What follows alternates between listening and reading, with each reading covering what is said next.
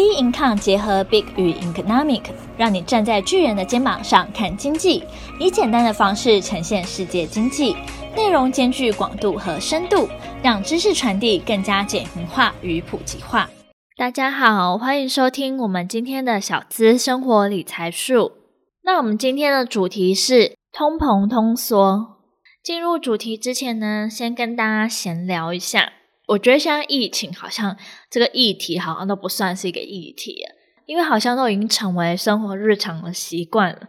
那大家就比较没那么在意。不过呢，因为春节快到了嘛，那大家呢还是要做好防疫哦，要戴口罩，然后像去大众运输工具的时候，现在也不能吃东西咯。那除了疫情之外啊，现在最红两件事呢，我觉得是前几天 GameStop 的事，我相信应该蛮多人都有在关注的。包括 PTT 上面也是有好几篇的文章，那它那详细的内容啊，大家也可以看我们就是在礼拜五发了准先生的节目，他也有提到 Game Star 这一块。那我觉得最近呢还很红的是，其实他应该已经红了几个礼拜，就是天竺鼠车车，它看起来是还蛮疗愈的，虽然两分多钟。其实我一开始也蛮不懂说他到底在红什么，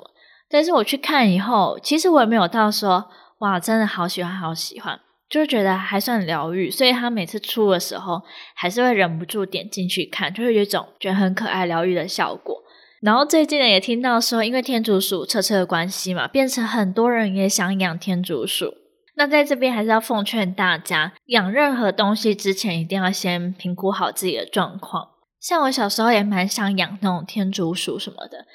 那可是后来我有想到说，我原本有养过那个乌龟，然后其实我根本就超害怕那种小乌龟的，因为乌龟虽然小小的，但它长相其实不可爱，然后它吃饲料的时候非常的凶狠，超害怕它的，根本就没有那个心情好好的养它，因为我觉得每次接近它，我就很担心它会咬我什么的，加上乌龟又不会跟我互动，所以到最后呢，还是就是没有好好的养它，就是小时候不懂事。没有这个对宠物负责任的心，那我觉得养老鼠的话，我觉得也有点可怕。哦，跟大家分享一个蛮好笑的事情。我们以前大学的时候住宿舍啊，然后我朋友呢，他是分到跟大一的妹妹一起住，然后他们就说他们想养老鼠，那我朋友就说其实他有点害怕，可他就提说那没关系，就是他平常不在宿舍的时候，他们可以拿出来玩，然后睡觉的时候呢，就要把他们关好。就有一天早上起来的时候呢，说两只老鼠都不见了，我忘记他们是养哪一种鼠，不知道是黄金鼠还是天竺鼠。然后我朋友都觉得超害怕，他很怕晚上睡觉的时候有那种吱吱吱的声音。然后他们就整个宿舍大搜索，把那个老鼠找出来。可是我觉得最可怕的是，没想到那些小老鼠还超会生的，他们就养一养之后，就小老鼠会一直不断繁殖，不断繁殖，诶所以呢，我觉得养任何宠物之前一定要做好任何的心理准备，然后真的愿意好好养它们，好好对待它们，才可以养。不然的话，它们也是一条生命。好，那我们先回到我们的主题。那通货膨胀，大家应该还蛮常听到的嘛。那大家听到通膨会想到什么？可能就会想到说，其实日常买的东西变贵了嘛。像之前那个蒜头也蛮贵的啊，因为我蛮常买咸酥鸡的，所以我咸酥鸡啊都会加蒜头啊、九层塔。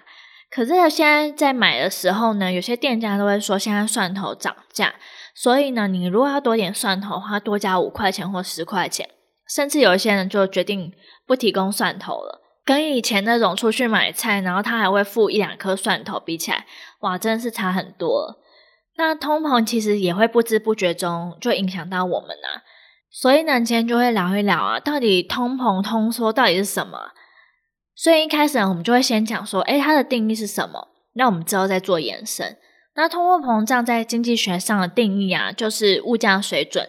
在某一个时间内连续的相当幅度的上涨。简单来说啊，就是市面上流通的货币太多了。顺便说，货币其实不值钱嘛。那同样面额的货币能，买的东西也会越来越少。通货膨胀主要三大的因素啊，就是需求拉动、成本推动，还有货币宽松。这我们后面呢也会讲到。那基本定义大家知道是什么意思？现在就举个例子来给大家明白。像是我们在二十年前去超商买早餐消费的时候，茶叶蛋五块钱，肉包十五块，牛奶二十块。那总共花四十块就可以吃到这些嘛。那现在超商啊，早餐的消费呢，茶叶蛋十块，肉包二十块，牛奶呢二十五块，总共呢有六十块。所以同样的商品哦，在二十年后价格上涨了五十 percent 诶。那大家记得茶叶蛋是从多少钱开始买吗？我之前就有看到有人说啊，从买茶叶蛋的价钱就可以知道说大概年纪的区间哦。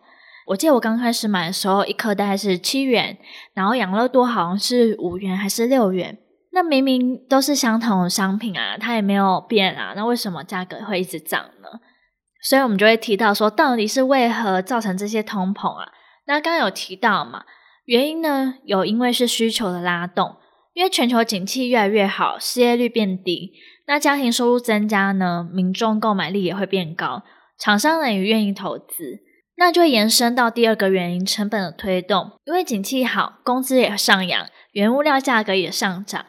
企业垄断全球贸易战，提升国与国之间的进出口的关税，再加上第三个原因，也就是货币宽松，QE 大量印钞，货币价值呢越来越低。虽然就是会造成通货膨胀，那通货膨胀呢会影响到每个人，钱呢会变得越来越少哦。那持有现金或是存款的人，这笔钱的购买力会随着时间缩水，甚至当银行定存利率追不上物价涨幅的时候，钱存在银行反而会越存越薄，还有整个经济社会也会遭殃诶。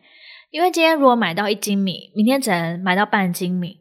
那大家会怎么想？大家一定会马上去争相去囤货啊。那当大家开始囤货啊、抢购的时候，通货膨胀就会越来越严重，甚至呢会引发所谓的恶性通货膨胀哦。所以呢，现在为何很多人都说，诶，不要把钱存在银行啊，越存越薄？那你一定也觉得很奇怪，明明在银行中啊，在存折当中的数字也没有改变啊，到底变什么变薄啊？原因就在这里哦，因为定存的利率追不上物价的起伏，所以才会有钱越变越少这个说法。通货膨胀呢，再严重一点，就会引起财富的大风吹，像是房地产价格。那拥有房地产的人啊，财富其实是会跟着增值，但是呢，没有房地产的人就会变成更加买不起房地产哦。通货膨胀也会让债权人受损。因为原本收回来的本金购买力就已经不如以前了嘛，但是呢，债务人的影响呢就刚好相反。虽然通货膨胀会使某些人的所得或者财富增加，那某一些人的所得跟财富呢就会减少，进而呢就会变成 M 型化的财富分配。那越有钱的人就越有钱，那越没钱越买不起的房子的人呢就越穷。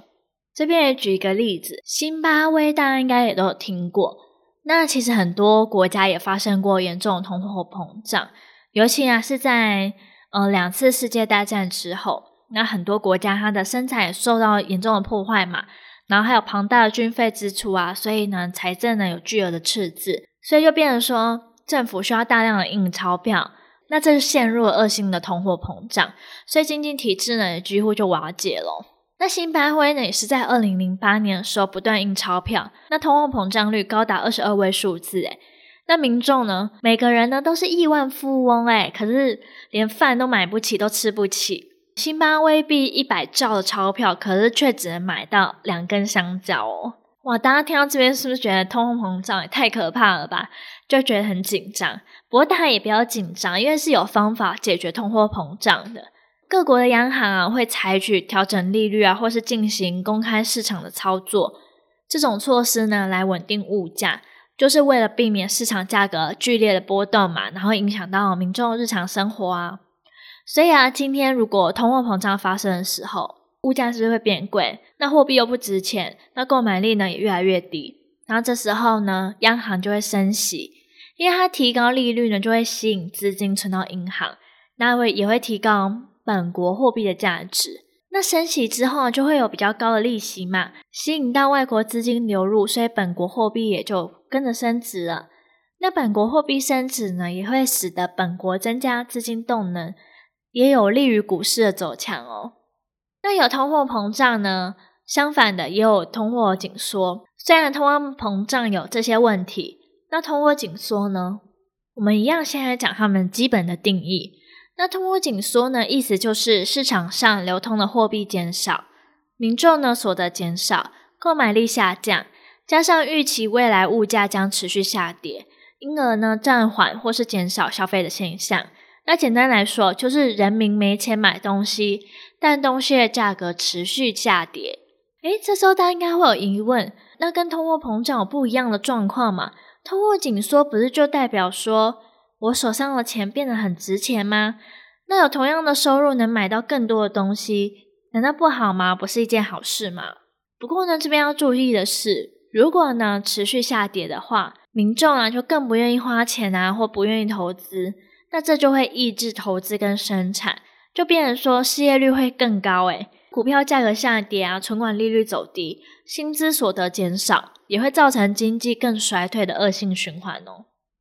所以啊，凡事真的要刚刚好，都不要太极端。关注通膨啊跟通缩呢，也是因为。这会影响到我们的消费嘛、储蓄啊，还有投资理财这些行为，以及呢，也会影响到企业投资计划的经济活动。